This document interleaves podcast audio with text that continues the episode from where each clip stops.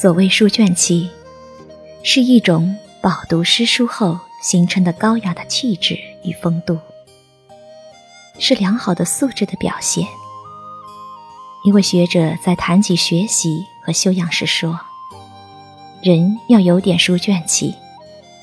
人通过读书，在悠悠书香潜移默化的熏陶下，浊俗可以变为清雅，奢华可以变为淡泊，促狭可以变为开阔，偏激可以变为平和。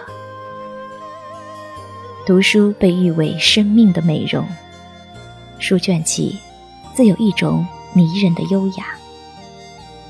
拥有了书卷气，便消除了傲气、娇气、霸气、激愤气、粗俗气、痞子气、卑微气、小市民气。拥有了书卷气，便增加了静气、秀气、灵气、自在气、文明气、富足气。高贵气，泱泱大气。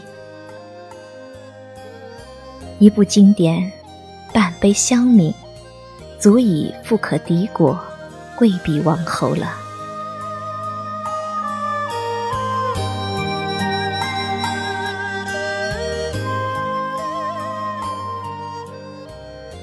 对喜欢阅读的人来说，看书是一种享受。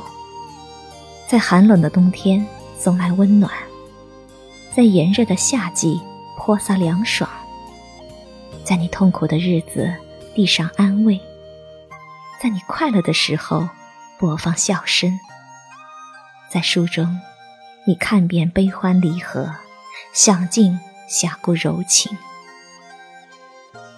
阅读让我们睿智，书让我们谦和。阅读让我们博大。让我们思接千里，视通万里。阅读总是漫步于我们心间，让我们永不孤独。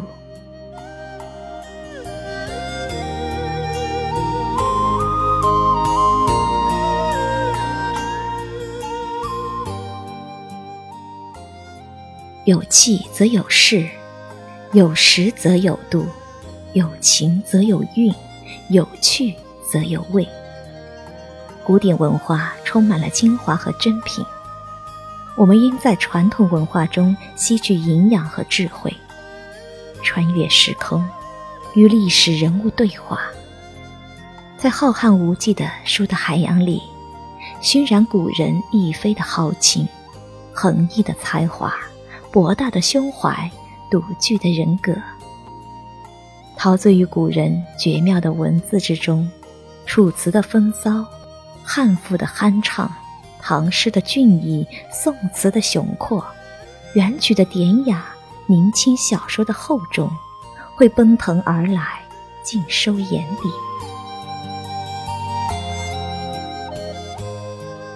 经验告诉我们，一个人要有书卷气，不但要爱读书，还要善读书。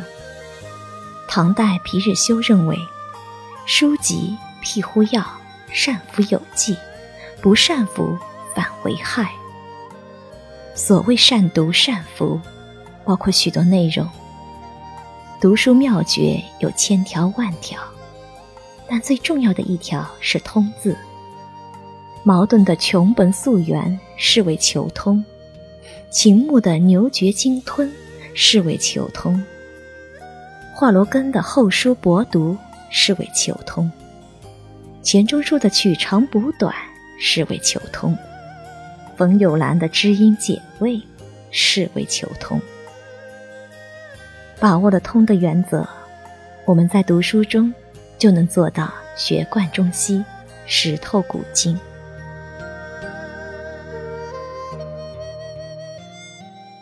真正的书卷气，应当与博学、谦逊、高雅。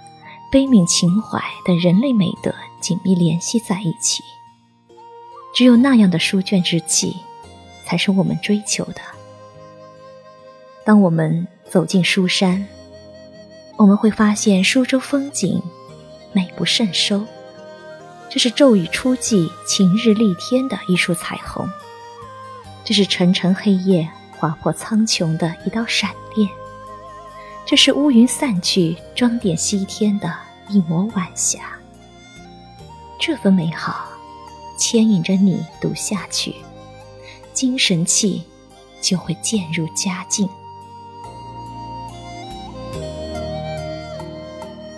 打开书。便打开了一扇面对世界的窗口。你读天，无际的长天与你灵性；你读地，宽厚的大地赐你理性。打开书，便打开了一面审视生命的镜子。那扑面而来的真善美，令人陶醉。长此以往。